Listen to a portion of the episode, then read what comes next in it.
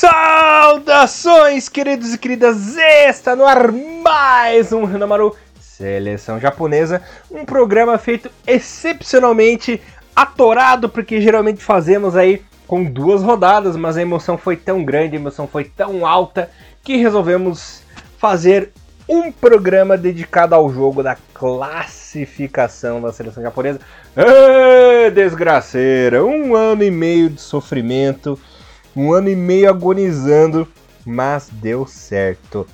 O Japão está na Copa.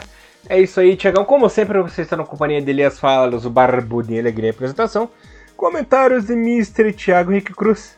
Conseguimos, Tiagão! Eita!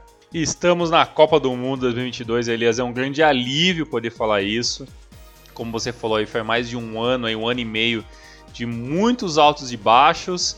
E agora a gente vai poder ficar um pouquinho mais calmo, vai poder trabalhar um pouco mais nossa mente e o nosso imaginário, né? Como vai ser a seleção para a Copa do Mundo. Muito trabalho aí até o final do ano, mas o importante agora é comemorar.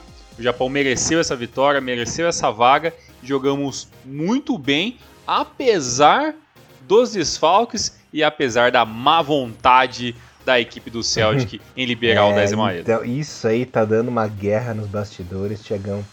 Porque a, é, imprensa, a imprensa escocesa e a torcida escocesa tá jogando no lombo da JFA isso. Isso é responsabilidade uhum, é. da JFA, que eles que avaliaram o Maeda e ele não, não ia jogar por questões físicas e tudo mais. Só que como assim a JFA avaliou o cara se ele nem foi pro Japão para fazer exame médico, né? Teve foi um médico escocês que fez a avaliação e tudo, sabe? E daí foi aquela famosa é, é como fala? É, consulta médica via WhatsApp, Exato. né? Via, foi a via Skype, consulta né? remota, né? consulta remota, Isso muito aí. bem colocado. E, e, daí o pessoal da JFA já tá botando no, na bucha do Celtic ali, tá, olha, tá, tá, tá mal explicado essa história aí. Eu fico pro lado japonês, né? Como sempre. Mas isso aí vai dar muita dor de cabeça ainda. Com certeza. E não é de hoje uhum. que a gente tem uhum. esse problema com jogadores Sim. que jogam no Celtic. Uhum. O Nakamura também teve algumas dificuldades, questão de liberação na época. E aí depois que o, o Furuhashi se machucou após ali uma data FIFA, e aí isso voltou novamente, né? E aí come, volta aquela velha má vontade. Elias, eu vou até pedir para você para quando a gente fazer nosso Renomaru ali pós os dois jogos, né, pós jogo do Vietnã na próxima semana, se você conseguir trazer alguma informação extra pra gente aí sobre essa, essa bagunça, né, essa guerra dos bastidores aí entre JFA e Celtic, eu agradeceria bastante, mas por enquanto tá tudo meio na especulação, a gente não pode cravar muita coisa, porque realmente tá tudo meio que nebuloso. Mas Elias, Opa, ganhamos. Ufa. Ganhamos, ganhamos da nossa querida Austrália, né, que simplesmente apenas carimbou aquilo que a gente já conversava muito no nosso nossos bastidores, né? O momento horrível do futebol australiano que não conseguiu jogar contra o Japão hoje. A Austrália que já na, na eliminatória passada foi um sufoco danado, né? Tiagão se classificou apenas na repescagem contra a Costa Rica. E caso consiga uma vaguinha na repescagem de volta, vai ser mais complicado, porque as eliminatórias de repescagem desta vez são contra América do Sul, né? Comebol, jogo único. Complicado. A Austrália que vem nesse descenso, né? Já não é de hoje.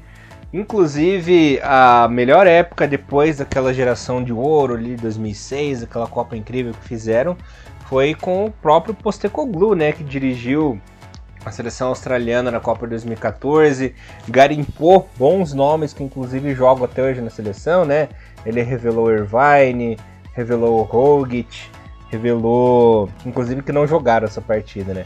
O Rogic não jogou, o Irvine não jogou, é, o próprio Mui, que também foi revelação no Postecoglou, não jogou hoje, né? O McLaren também foi Postecoglou que revelou, enfim, essas, essas jovens promessas aí do futebol australiano que são é, os motores da equipe, mas que infelizmente o time vem decaindo, né? Você vê que a defesa australiana é terrível. Para quem já teve Moore, para quem já teve o próprio Lucas New, né, Tiagão? Para quem teve Emerton, toda essa galera, assim, a defesa atual da Austrália é uma vergonha, né? O ataque também nem se compara. Depois da saída do Cahill, que era o principal nome aí nos últimos anos, o ataque simplesmente sumiu, né? Você vê, por exemplo, ter que depender de Duke, que joga na, na J2 é, é complicado, né? Então é um time que está em franca decadência. Não sei se. Olha, é, o prognóstico da Austrália assim é terrível nessa questão de revelação, né? Nessa troca de gerações aí. Não sei como é que vai funcionar daqui para frente. Se eles se não se espertarem, vai entrar naquele ostracismo que a Arábia entrou entre 2010 e 2018, né? Tiagão ficou de fora de duas Copas do Mundo, a de 2010 e 2014, para voltar só em 2018, né? Então, com uma boa geração aí que vem colhendo frutos, né? Se classificou de novo por causa dessa vitória japonesa, já carimbou é, na broderagem Arábia Saudita junto, né, Tiagão? Hum, é uhum. É verdade, ajudou ali os sauditas. Uhum. Então, pode ser que aconteça o mesmo com a Austrália, porque olha, tá complicado você ver os jogadores sem a mínima noção de posicionamento contra o Japão hoje, né, Tiagão? O Japão moeu a Austrália. Se quisesse, se tivesse caprichado. É aquela velha história. Se tivesse caprichado um pouquinho mais na mira, podia ter dado 4, 5 a 0 o jogo tranquilamente, porque a Austrália não fez nada. Ela foi refém do Japão os 90 minutos e jogando em casa, né, Tiagão? Isso é um fator preocupante. A Austrália não teve reação alguma. Quando teve, é, não assustou. O Gonda nem sujou o uniforme, né? Vou ser bem sincero.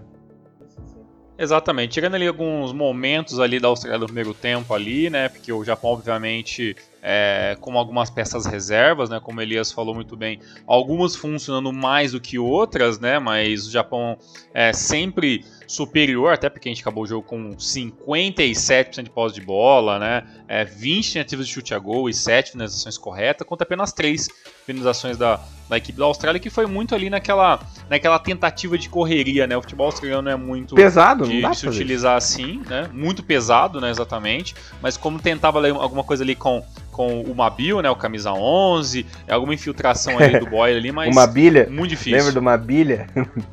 Sim. sim. até que eu achei esse, esse camisa 11 até bem esforçado, assim, mas como você falou, é um time muito pesado, né? E tem o Duck na frente, que, como você falou, né? Jogador de J2, fisicamente é, é, muito aquém, né? De outros centroavantes, o né? Da, também, não da é, seleção australiana. Exatamente. Então, tipo, realmente não é muito difícil, né? E também é, a, a, parte ali defensiva também, como você falou ali, muito decadente, muito sofrível. E tanto que o Asano praticamente ele deu um certo trabalho é, no, no, no, primeiro tempo, apesar de mostrar mais uma vez que o Asano não tem condições nenhuma de ser titular da seleção, até porque durante o primeiro tempo os melhores lances foram os do Minamino, né? E o Minamino praticamente fazendo duas funções, né? Tendo que fazer a, tentar o rabisco, tentar a jogada individual, às vezes tendo que se centralizar dentro da área para conseguir fazer a finalização, quando o Asano, é, talvez o Asano também não tem tanto ritmo assim, né? Um cara que fica muito, muito no banco algumas vezes na, na, na, nas suas equipes, por isso é, acredito que, que o Asano precisa um pouquinho mais de, é, de atenção se realmente ele vai ser o cara que vai para a Copa do Mundo, né? E aí no segundo tempo entrou o Edinha e praticamente com um ou dois lances apenas de perigo que o Edinha conseguiu marcar, foi muito melhor do que o Asano, né? Durante todo o primeiro tempo, né? Então é, isso vai dando apenas mais. É, vai fomentando ainda mais a nossa opinião que o Asano não tem condições de ser titular. Na verdade, não tem condições nem de ser convocado, mas aí é questão do treinador, que a gente já falou, que quer o Asano, e aí o Asano está lá. Por que será, né? Nem, nem precisamos Exato. entrar nesse assunto novamente. Exatamente. E o, e o Japão entrou como para essa partida, Elias? A escalação do Japão foi a seguinte: entrou com Gonda no gol, Yamane, Itakura, Yoshida, Nagatomo, Wataru Endo, Minamino, Morita, Aotanaka, Junaito e Asano entraram na etapa final. Haraguchi, Uedinha, Nakayama e o iluminado Kaoru Mitoma. A Austrália entrou da seguinte maneira: Matt Ryan, Grant Sainsbury, Degnet e King, Mabil, Metcalf, Metcalf, olha que nome, hein? Stennis, Stennis, Boyle, Rustit e Duke entraram na etapa final. Diego, McLaren, o Fornaroli, o Tilio e o Ben Folami, Tiagão. Esse Fornalori, é, é, ele é um jogador.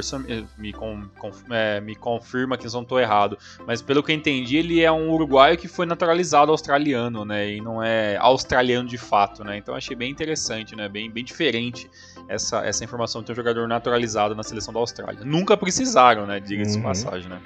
É, na verdade o Fornaroli, se eu não me engano, ele é.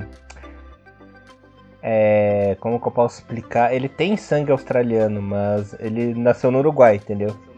Então é. Ah, entendi. Então é a dupla, dupla é, então, eu né? não sei se.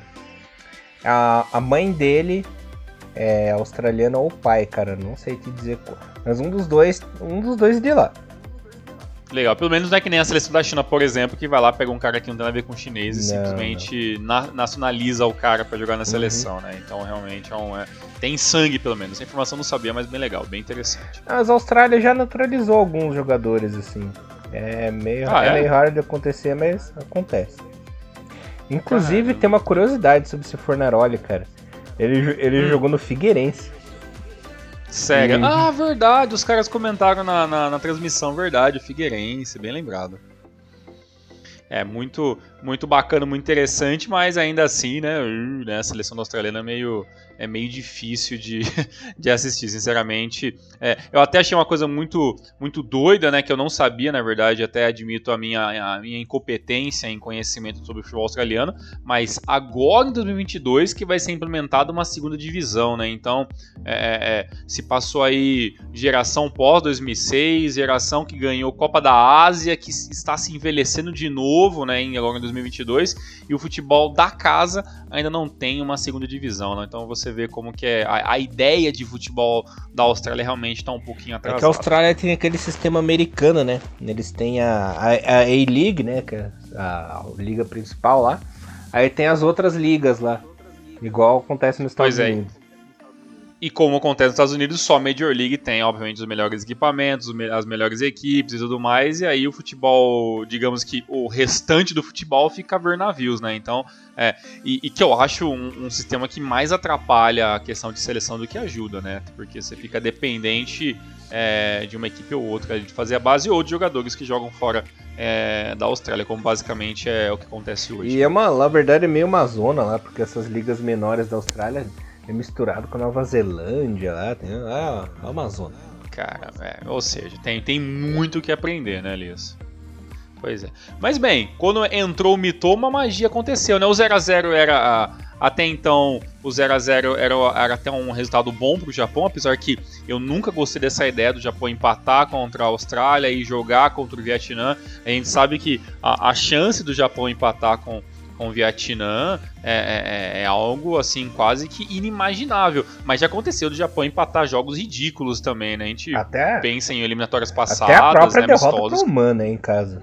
Agora, né? Exatamente, que foi um negócio absurdo também acontecido. A, a, essa derrota para a Humana, essa eliminatória, atrasou em uma rodada, né? O Japão já poderia ter chegado, dependendo apenas do empate, para se classificar, né? Jogar toda a bucha ali para a Austrália e, e para a seleção da Arábia Saudita. E, e, essa derrota contra o Humana, como você vê, uma derrota já, já mudou praticamente todo é, a, a questão de nervosismo do jogo, né? Se criou uma, uma importância gigante. É claro que Austrália e Japão sempre vai ser um jogão, né? Sempre vai ser um, um jogo entre rivais muito importantes, mas é, é realmente os, os, tropeços e, né, e, essa, e esses altos e baixos que o Japão teve nessa eliminatória acabou dando ênfases maiores, né? Até um medo desnecessário contra uma, uma, uma Austrália que na realidade, né? É muito fraquinho. E lembrando que é a terceira vez consecutiva que o Japão se classifica em cima da Austrália, né? Classificou uhum, para 14, 18 e agora 22. Então. 14 com gol do Honda, 18 com gol do Ideguchi e agora com o Kaori Meton. Do improvável Ideguchi, né? Exatamente. É, o Ideguchi até... o Celtic não faz com duas pra liberar. É, isso, o Ideguchi tá lá, man, só, só de banco, mas espero que o Ideguchi pelo menos consiga um pouco de titularidade. Para seleção, não precisa mais, mas para a questão de clube, espero que o Ideguchi é, consiga se afirmar finalmente. Elias, deixa eu aproveitar e, e perguntar e perguntar uma para vocês. Eu fiz um, um, um, vídeo que está no, no, Instagram, tá no nosso canal aí. Quando esse, esse, podcast já estiver no ar, esse vídeo também já está no ar. Provavelmente o ouvinte já, já, já acabou esbarrando com esse nosso vídeo em alguma, em alguma situação. E eu queria falar com você sobre um texto que eu, que eu vi ontem, é, antes do jogo do Japão, né? Dependendo de quando você está ouvindo esse, esse, esse, podcast, que é um texto do, do, Paul Williams, um cara que eu não conhecia, ele é um ele é britânico, e ele trabalha o Asian Football, né, como freelance, e também para o The Guardian. E ele fez um texto bem legal, cara, que é falando um pouco mais sobre essa rivalidade entre, entre Japão e Austrália, principalmente por causa daquele, daquela situação da faixa de 2009, né, Nippon, Forever in Your Shadow, né, e, e, e toda a repercussão que naquele momento deu para os torcedores japoneses que não estavam acostumados, né? Até provocações. É falar né? isso, mas com provocações, ficaram muito mordidos. Aí depois futuramente o Japão colocou também, né? E tem até fotos na internet aí, Austrália, Forever Your Shadow, né? Quando o Japão já tinha vencido a Copa da Ásia e, e teve esse esse troco, essa brincadeira, né? Essa provocação que é extremamente saudável e normal dentro do futebol. Apenas os japoneses acham que ninguém pode brincar comigo, né? Essa essa ideia também é meio boa. Bem-vindo ao Mas futebol, né, Japão? É, exatamente, bem-vindo ao futebol. Mas uma coisa que eu achei estranho, Elias, é, é aqui que eu, que eu sempre estou vendo nesse, nesses textos, é, é, que falam como se a Austrália tivesse uma superioridade, uma superioridade muito gigante contra, contra o Japão. E eu fui atrás dos números, Elias, dentro é uma do, do, do, do jogo. Exato, não, não tem tanto assim. Beleza, o Japão não. Ah, o Japão não ganhava é, é, do rival jogando em Melbourne, jogando em Sydney, desde um amistoso lá de 98, né? Quando eu procurei que o Japão acabou ganhando por 3 a 0 jogando, é, jogando é, na Austrália, né? Mas depois disso foram 14 jogos, o Japão venceu algumas, perdeu na Copa do Mundo, que talvez seja a derrota mais, é, mais gritante, a única, né? Pra, a única gritante. Talvez ali para a Austrália, né? E, e, e teve também ali é, vitória da Austrália no Japão e nas eliminatórias da, da Ásia e tudo mais, né? Que foi aquele ano que o Japão não, não, não, não venceu a Austrália nas eliminatórias, mas do, se classificou, foi a primeira seleção né? a se classificar. Exatamente. E, e bem, depois veio a Copa da Ásia e tudo mais. Então, assim, o Japão não é um, um freguês Nunca nem nada, né? foi. né? Eu, é, muito pelo contrário, né? São 26 jogos, 6 vitórias da Austrália, 9 empates e 11 vitórias é, é, da seleção japonesa contando com o jogo de hoje. Mas assim, se tinha algum tabu dessa de ah, 14 jogos sem ganhar em casa, esse tabu caiu hoje, né? Então é, eu achei meio que. É, eu acho meio que exagerado quando falam que existe um, um, um, tabu de Japão e Austrália, porque realmente o Japão não é freguês. Comparado contra a Coreia do Sul, que a Coreia do Sul uma vez até fiz um, um, um, drop sobre isso. A Coreia do Sul sim ah, tem uma, uma, vantagem numérica em cima do Japão. Gigantesca, absurdamente. Exatamente. Que eu não lembro de cabeça agora, mas tá lá no nosso podcast, dá uma procuradinha. tem mais de 20 é, jogos mas... à frente, né?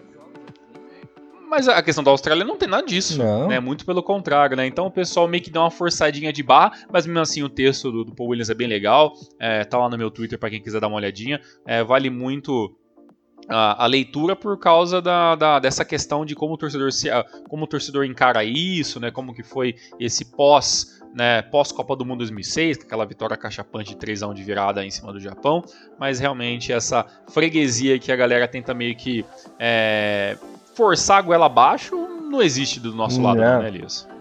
Primeiro de tudo é que os próprios australianos que força, força a barra, né, forçaram essa rivalidade, que na verdade a gente brinca, né, a Austrália é rival, mas ela nunca foi, né, Tiagão? Agora que, que tá começando a criar-se uma, uma rivalidade e tal.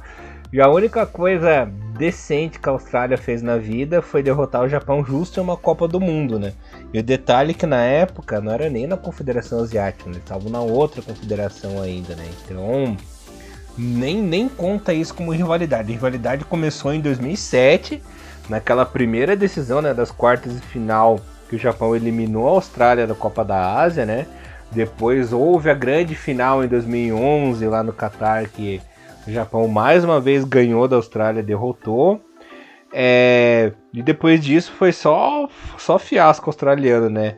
É, para as eliminatórias da Copa de 2018 o Japão foi lá, eliminou a Austrália e jogou eles para repescagem. Agora nessa Copa do Mundo, mesma coisa ganhou lá na Austrália, eliminou a Austrália e jogou os caras para repescagem, né? Então, é, nenhum australiano no mundo pode cantar de galo para cima do Japão.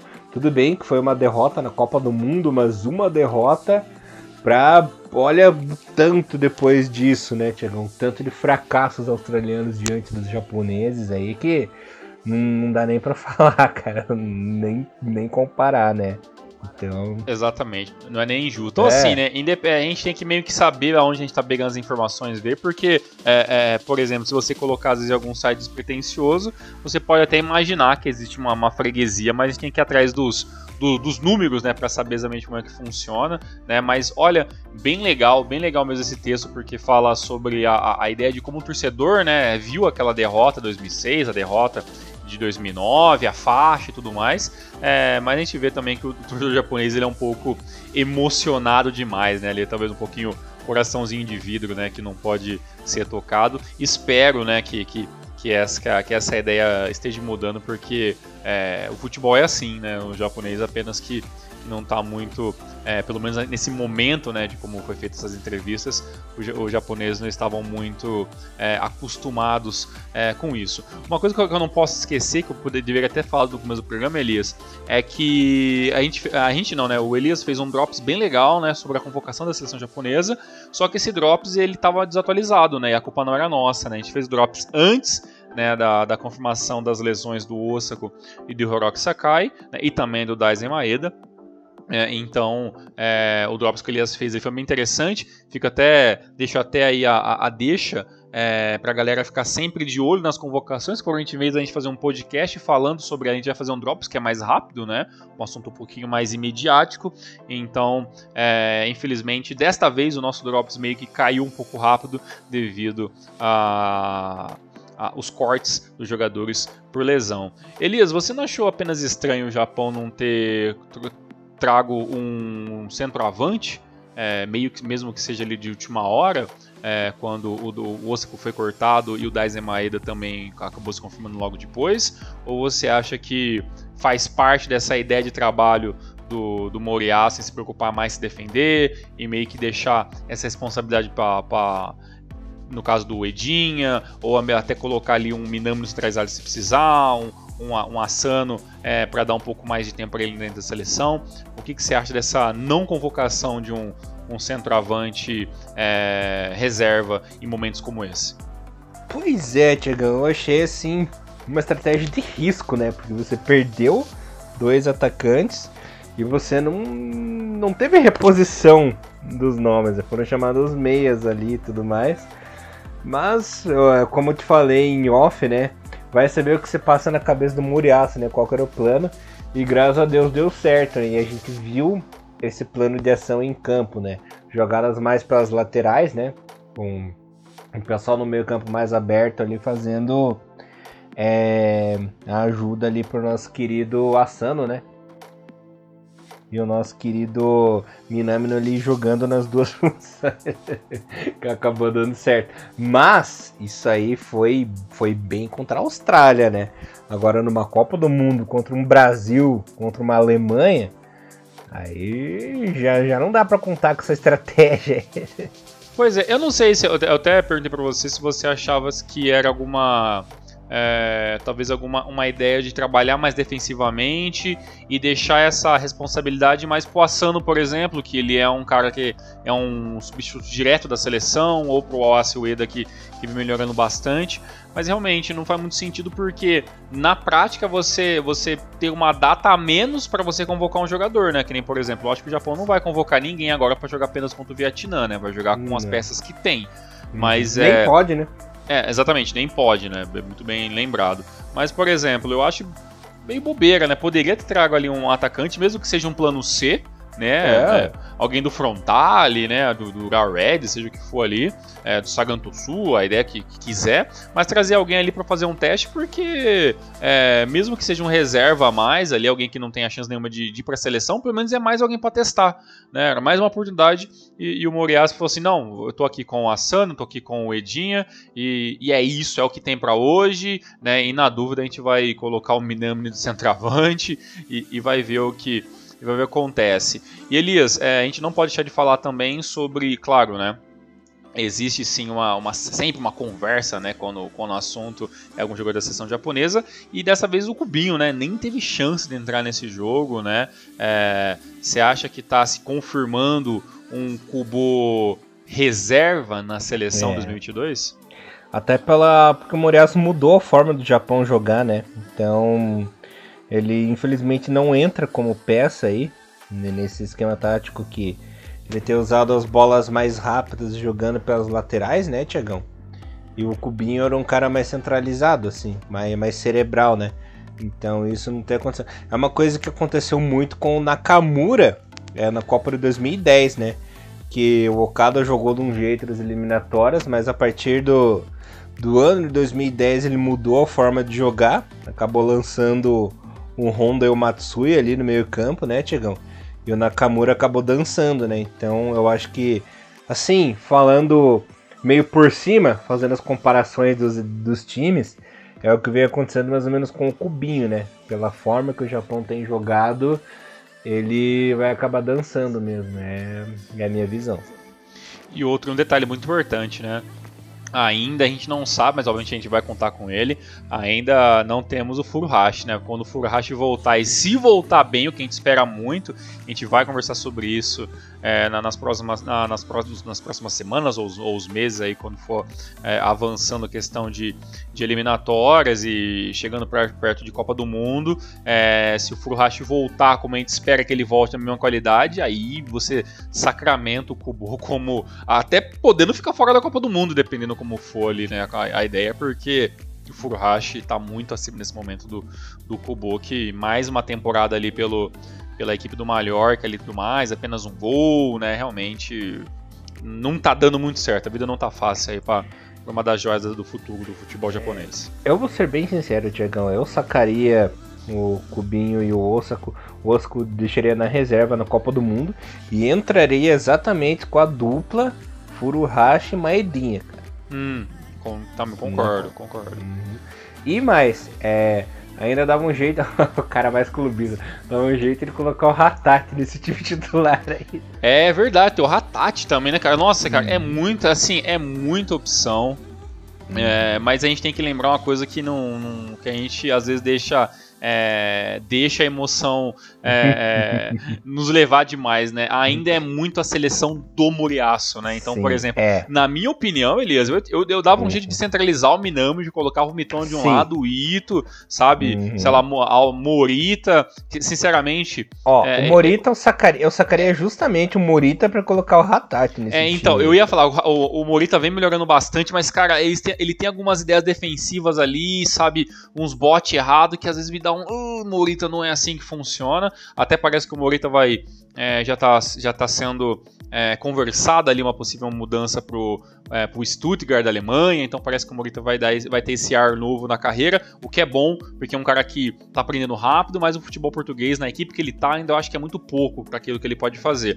Mas com certeza sacaria o Morita, colocasse o, colocaria o Hatati, sabe, dava um jeito ali, ó, Minami, você, já que você quer às vezes fazer o, o você fez ali o, o, trabalho que era do Asano, então vai jogar então de, de centroavante ou falso 9, seja que for, e esse Japão de com força máxima assim, ou como você falou, né? Coloca ali o, o Maedinha como centroavante principal da equipe, alguém vai ter que ficar no banco, então é questão de, de momento, né? Ah, o, o, Minami não tá bem, é banco, o Mitão não tá bem, é, é banco, uhum. o Minami no segundo tempo, sabe, no lugar do e... Ito, se precisar, e assim uhum. vai as coisas. E aquela velha história, Tiagão, o Minami, ele tá se aproveitando porque o Furuhashi anda se machucando e não tá 100%, porque eu tenho certeza que quando o Furuhashi ficar 100% aí, ele bota o Minami no banco, cara. É.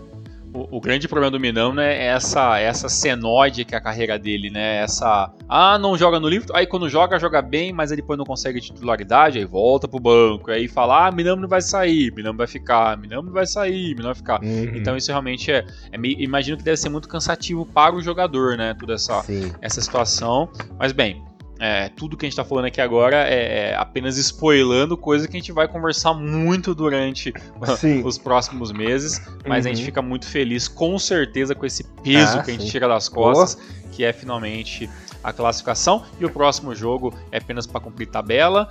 Mas Elias, esse cumprir tabela pode trazer uma coisa muito interessante, né? Até porque a nossa querida Arábia Saudita conseguiu não vencer a é. China, cara. Hum. Inacreditável isso. E detalhe, a China deu um chute a gol, que foi o pênalti, né? Foi gol de uhum. pênalti, e empatou o jogo. Caramba, muito doido isso, né, cara? Isso. E E deu aí a oportunidade do Japão de, inclusive, terminar em primeiro lugar no grupo, né? Uhum. Caso vença o Vietnã aí. A faca e o queijo na mão, né? A, a Arábia uhum. Saudita, eu não sei se Tá, eu não vi o jogo, desculpa, eu tava gravando vídeo, tava fazendo outras coisas. O dia que tava no trabalho, acabei, Eu acabei não conseguindo ver o jogo da Arábia Saudita, mas vou depois tentar dar ver uns highlights um pouquinho mais avançados. Mas pelos os melhores momentos que eu vi, a, a Arábia Saudita é irreconhecível, né? Será que subiu a cabeça a classificação antecipada e meio que, ah, primeiro. Porque na verdade, primeiro e segundo não virá nada, né? Porque o que importa pra Copa do Mundo no sorteio é, é o ranking, né? Vai cair é. no mesmo pote, então, tipo. É, então né, tanto faz, né? Claro, mas pra gente, claro, se a gente puder ficar na frente, melhor ainda. Mas eu, eu não imaginava de maneira nenhuma que teria condições é, é, da Arábia Saudita não, não vencer a seleção da China. E como você falou, né, Japão agora com um ponto a mais do que a Arábia Saudita, pode vencer, como provavelmente vai vencer o Vietnã na próxima, na próxima terça-feira. Terminamos em primeiro e conseguimos é, é uma, uma alavancagem relâmpago, né, sair de quarto colocado né, para primeiro do nosso grupo. É, a gente só não pode esquecer uma coisa, né, Elias? Daqui 10 anos, quando a gente falar sobre Japão nas eliminatórias para a Copa 2022, todo mundo vai olhar apenas o resultado e falar: olha lá, o Japão sobrou em campo, olha o Japão jogando muito, mas na verdade, quem viveu e quem viu o Hinomaru, né, quem lembrar disso, vai saber que o Japão sim é, sobrou, mas passou por muitos perrengues, desnecessários em todas essas eliminatórias que poderia sim ter sido fácil, como foi 2010, como foi 2006, como foi 2014, mas infelizmente foi um pouquinho mais complicado. Mas, infelizmente, é, mas que... felizmente deu a vaga. Eu acho que só não foi mais complicado que de 2018, né? Que tinha toda aquela guerra nos bastidores e confusão e influência de patrocinador e panelinha do Rally Rodinha e, J, e, e Rally Rodinha brigando com JFA, JFA brigando com o Rally Rodinha, Rally Rodinha brigando com imprensa, jogador brigando com jogador. Olha, uma foi, foi uma loucura, né? Uma... Reco recomendo até que você, que a quem não, não sabe muito dessa história, volte lá nos Renomarus lá 2017, 2018, só sobre os de seleção, tem tudo isso dentro no, do YouTube separado ali, é, e dá uma olhadinha lá, dá um, dá um pulinho nesses números mais antigos que vale a pena, porque essa briga dos bastidores era algo que a gente conversava bastante, né, durante todo, é, todos os pro, todos os programas ali, e é uma coisa que, que se estendeu até quando né, o Rally Rodite acabou deixando né, o, o, o, futebol da seleção japonesa. E uma coisa bem interessante, que isso não tem nada a ver com, com, com o Japão, mas é vale a menção aqui honrosa, Elias, você sabe quem é o novo treinador do Mallorca de Cubinho? O senhor Valdemar. quem dera, ele, Elias, Javier Aguirre. Hum. então, Cubinho, sai daí que é bucha. Vaza, filho. Vaza, filho. Vai, vai lá para as outras uhum. equipes lá, porque agora é com Javier Aguirre, ex-seleção japonesa, ex-trambiqueiro, né, realmente. Não, ex-trambiqueiro não, que uma vez trambiqueiro para ser. é verdade, ex-trambiqueiro que não foi, que foi absolvido, né, mas ali também é outro assunto que quem não consegue, volte lá nos números antigos, tem toda essa, toda essa história aí. E a gente volta, né, para falar mais sobre seleção japonesa né, nas próximas semanas, mas Elias, se você tiver algum alguma consideração final para falar sobre as eliminatórias, por favor, aí o espaço é seu. Tenho quatro observações. A primeira é que quando. Nós somos chato pra caralho, né? Um mais pentelho com o outro. Mas quando a pessoa acerta, nós temos que ser justos, né, Tigão? O Muriaço é, finalmente teve lucidez, acertou o time, deu certo, acertou no esquema tático, né? Começou a convocar certo. E ele tem méritos sim nessa classificação, inclusive adiantada, né, com uma rodada de antecedência. É, nos ouviu, convocou Mitoma. Foi teimoso, poderia ter colocado um pouquinho mais cedo o menino Mitoma, né? Mas deu tempo aí de, de classificar. Agora, a gente tem que reconhecer, né, Tiagão? Quando o trabalho é bem feito, é, tem que dar ó, a mão a torcer. Parabéns ao Morias que conseguiu criar consciência antes de acontecer alguma tragédia, né? Uhum, concordo, concordo plenamente. É. A, a segunda observação é que eu falo com propriedade no futebol australiano, que até me exaltei ali, porque eu sou muito fã da Austrália também, né? Eu gosto da Austrália. Mas a gente tem que reconhecer que o que é certo é certo e o que é errado é errado, né, Tiagão? Então, realmente essa rivalização um pouco forçada, tá um pouco forçada, né? A Austrália tem que comer muito, tem que comer muito arroz e feijão ainda para conseguir alguma coisa. É, sobre o, o, terceiro assunto que eu ia falar, eu não vou falar mais porque eu esqueci. É, eu tô, tô caduco, cara. Era agora eu ia falar alguma besteira. Era alguma besteira, porque realmente eu não lembro. O que eu ia falar Eram Faz quatro parte. assuntos. E quatro né? viram três, então. É, exato. E o quarto assunto eu também esqueci. É, e tô sem ideia para improvisar, porque eu sou rei do improviso, né? Mas hoje, hoje não. Hoje tá perdoado, né? Que deu tudo certo, tá tudo bem, conseguimos ir pra Copa. E é isso aí. É, às vezes é bom ter um pouco de caduquice na vida que pelo menos a gente dá risada, né? Exatamente. ah, lembrei! Ah, lembrei. lembrou? Então menos mal. Que camisa maravilhosa essa que o Gonda usou hoje, hein? Ah, verdade, Boa. verdade. Bacana. E é a primeira vez que foi usada é... essa camisa, é nova. Será que um é spoiler é, é um spoiler aí da, da nova coleção, cara, pra Copa? Com certeza, até porque se a gente conhece muito bem de seleção japonesa, a gente sabe que esse uniforme novo já tá feito. A ah, verdade sim. é que eles não querem divulgar porque então. isso cai rápido na internet e porque uhum. não tinha certeza da, da, classificação. Poderia dar, dar, dar, muito errado a classificação para a Copa do Mundo, né? Então acho que o spoiler foi dado. É, não dá para você ter uma, não dá para ter noção nenhuma como seria, como vai ser o uniforme da equipe, né? Mas o goleiro muito legal, muito mais bacana do que as últimas duas, né? Então realmente é, muito bem observado. Vamos ver, vamos ver se até, provavelmente até agosto, essa, esse novo uniforme da seleção já deve, tá, já deve ter sido anunciado. E, e, a gente fala mais uma vez, apesar que é, é, assim, é quase inacreditável ter que falar isso de novo, né? Mas uhum. galera, esse uniforme de anime não é oficial. Não é, não é camisa não da seleção existe. japonesa. Não uhum. existe. Ah, Thiago, mas eu vi que tem até etiqueta da seleção uhum. japonesa. Gente, isso aí é impressão, gente. Desculpa, é, é um papel, entendeu? Não uhum. significa nada. Foi-se o tempo, Elias, foi-se o tempo que etiqueta indicava originalidade de algum não. tipo de produto. Né? É, eu vou, vou ensinar pra, pra essa galerinha de novo como é que vai identificar uma camisa original da Adidas. Pela décima vez a gente faz isso. Pela décima vez. Galerinha, tem uma etiquetinha pequenininha ali na gola da camisa que tem uns números. Pegue a segunda linha desses números e joga no Google. Tipo, AZ3674. Joga no Google Imagens, digita isso. Se aparecer a exatamente a camisa, é original. Se aparecer, tipo, você comprou uma camisa do Japão, joga esse código no Google, aparece a camisa da Alemanha, da Espanha, pode saber que, que é farsa. Porque o que, que eles fazem? Esses pirateiros, eles inventam os códigos pegam códigos já existentes, assim, vão, vão colocando, sabe? Então, todas essas camisas de anime que vocês comprarem, vocês vão jogar o código no Google, vai estar tá lá uma camisa aleatória lá, porque ela não existe. Às vezes nem tem, porque não é um detalhe que muitos prestam é. atenção, uhum. né? É claro, pode ter a opção desses caras ir lá e, e começar a copiar, com certeza, porque a pirataria está cada vez mais, uhum. é, mais em busca da perfeição, digamos assim, Exato. assim, para enganar o pessoal. Essa é a grande inclusive, ideia, né? Inclusive as camisas da Puma falsificadas, eles estão pegando os códigos das originais. Você vê no, nos detalhes assim, você só sente a diferença no detalhe do plástico, ali do.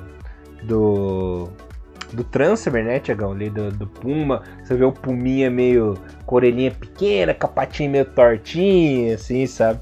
Isso provavelmente vai acontecer nas camisas da Nike, da Adidas, da Umbro e por aí vai. Você tinha comentado lá de a camisa tá pronta? Isso aí é real. Porque geralmente as camisas ficam prontas um ano antes do evento, sabe? Até porque, o que, que acontece? Provavelmente essa camisa do Japão ela vai ser lançada em abril. Porque abril é quando termina a temporada na Europa, né? Então temporada 21, 22. E aí já são lançados os kits das equipes europeias, né? Que disputam os seus campeonatos. Então, provavelmente. Nem lembro quem que usa Adidas agora. Ah, o Arsenal, por exemplo. É, reparem nos novos uniformes do Arsenal que vai ter um pouco do design da Adidas, porque essas equipes, esses, essas marcas, elas trabalham com templates, né?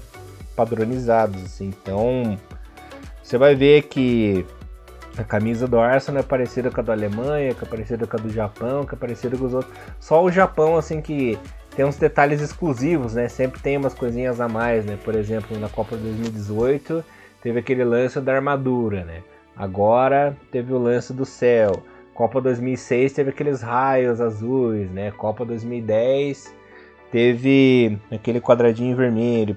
O Japão sempre tem algum detalhe exclusivo, né? Mas o padrãozinho é o mesmo. Então, acredito... Na Copa 2010 ainda tinha as penas na, na, na, na uniforme, né? Uhum. 2014 tinha aquele negócio rosa que era o, o Círculo sol... da União, né? Era muito tinha legal. O sol né? no, tinha o sol no peito também, né? Verdade, tinha o sol no peito, então, tipo, era muito, muito bacana. Uma hora, gente, vai ser inevitável é, você ter que pegar a camisa na mão, camisa original da loja na mão e você comparar uma com outra pra ver se é tudo igual, né? É por isso que a gente sempre fala cara, eu quero comprar uma camisa e eu quero ter assim o máximo conforto e a, e a menor preocupação. Galera, é, infelizmente, é, é, isso é muito chato falar, mas é a realidade. Tem que guardar uma grana antes e comprar um site da Adidas.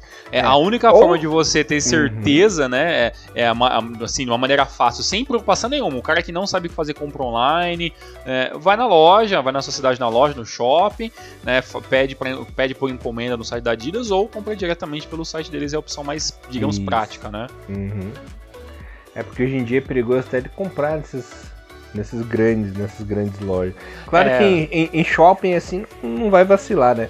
Mas pelo site vai saber, cara. Eu, eu fico cabreiro com essas histórias aí. É, os varejistas tem que ficar de olho, uhum. né? Não vai comprar na Centauro, pode ser que a Centauro compre de um outro lugar. Netshoes tem que ver da onde, né? Mas normalmente esse site Netshoes, Fanatics, todos esses que eu já comprei camisa, nunca tive problema, né? A não ser que você não queira gastar o absurdo que é a camiseta, que realmente os valores são altos, infelizmente, e você vai procurar uma versão tailandesa que normalmente é mais em conta, como por exemplo a uniforme de 98 que é impossível encontrar, o uniforme de, do centenário da seleção japonesa, né, que é praticamente impossível você conseguir encontrar, você encontra pirata, e também tá tudo bem, né? A única coisa que a gente defende aqui é que não seja enganado, porque esses caras vendendo uma camisa lá do, do, do de anime por 200 reais, sendo que a camisa não, pirata é que isso cara... deveria ser vendida a 120, 140, é. estourando assim, mais 200, 250 pau numa não camisa dá. falsificada que os caras estão mentindo que é original, uhum. aí é brincar com a cara do torcedor. Uma coisa é você falar assim, ó, eu vendo camisa tailandesa, eu vendo réplica, pronto. É, o cara vai pagar porque ele quer, entendeu? Sim, Mas não cai essa palhaçada de ah, é primeira linha, não sei, isso não existe, uhum. gente. Ou é original ou é pirata, não tem uhum. primeira linha, segunda, foda-se, é que linha que for, né? Se não é, é original, é pirata, né, Pô, né, gente? Pô. Por exemplo, você vai lá, você compra teu CD do Play 4 primeira linha, ele não vai funcionar é. no videogame. Exato, né? Ou é original ou não é, não tem. É que nem o do quem... Play 1, né? Ah, o meu, o meu jogo não é original, ele é prensado. Não, ele é pirata hum. qualquer coisa. Hum. Como é que é? Ele é retrô, né? Retrô mod. É, né, não, tem retrô, agora tem fita repro, né? Fita, é fita hum. de um outro jogo que foi gravado outra coisa por cima, foi feito uma caixinha nova do zero, foi feito manual. Gente, não é original, é, um, é, né, é algo feito para parecer original. Então a gente é, a gente tá dando. A gente tá gourmetizando a pirataria, né, gente? Então Exato. esse é um negócio muito uhum. complicado. e... Não tem nada a ver com o assunto Copa do Mundo, mas a gente uhum. sempre é, fala um pouco ah, de tudo. A galera tá claro. tá acostumada já como a gente funciona aqui no, no Rio do Maru. Uhum. E galera, venham falar comigo, porque eu trabalho com isso. A minha profissão é essa, né? Eu trabalho, eu tô nesse mercado de camisas do futebol. Então, se vocês tiverem dúvida, é, me mandem lá é, mensagem no, Facebook, mandem aqui, mandem no YouTube. Podem entrar em contato comigo que eu faço, é, como é que fala aquilo, é, essa consultoria para vocês. Pode ficar sossegado. Você lembra de cabeça qual que é o seu, seu nome no, no, no Instagram, Elias? Pra galera encontrar mais fácil? Sim, o meu Instagram é Elias Supimpa, tudo junto, com dois S. Olha aí, então. Ou, ou manda mensagem no Instagram do Renomaru que eu e o Thiagão a gente controla lá, então Caso não me caso não ache meu perfil pessoal, só mandar uma mensagem lá no Insta do Rinomaru que estou é, de pronto ouvidos para vocês. E aquela velha história. Eu mesmo não ligo de, de usar camisa piratona. Eu até pelo custo-benefício, assim. Tem, eu assim, eu tenho a versão original da camisa e tenho a pirata. Eu uso as duas.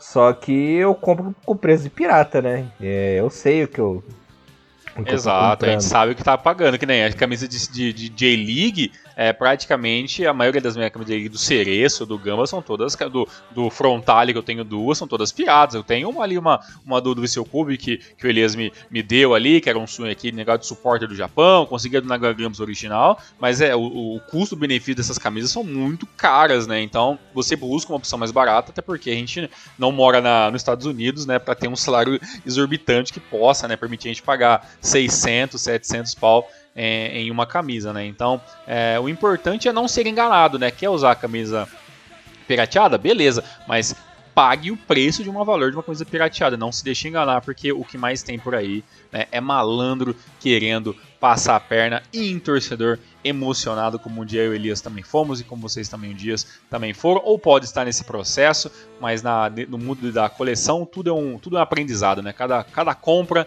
é um aprendizado diferente.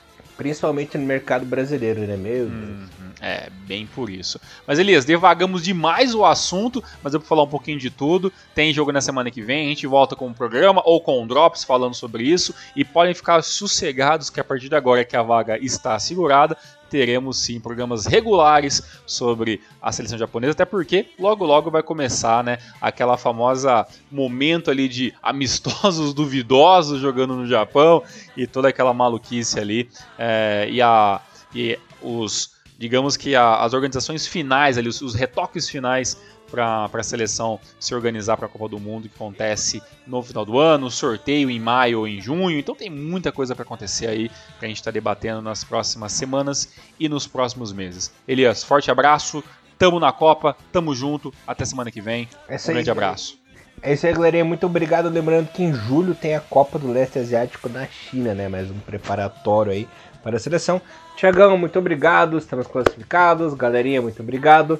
Nos vemos na semana que vem com a J-League. Renomaru levando o melhor futebol japonês pra vocês, galera. Um abraço. Valeu. Valeu, forte abraço. Tchau, tchau. Sayonara. Guarda do capa!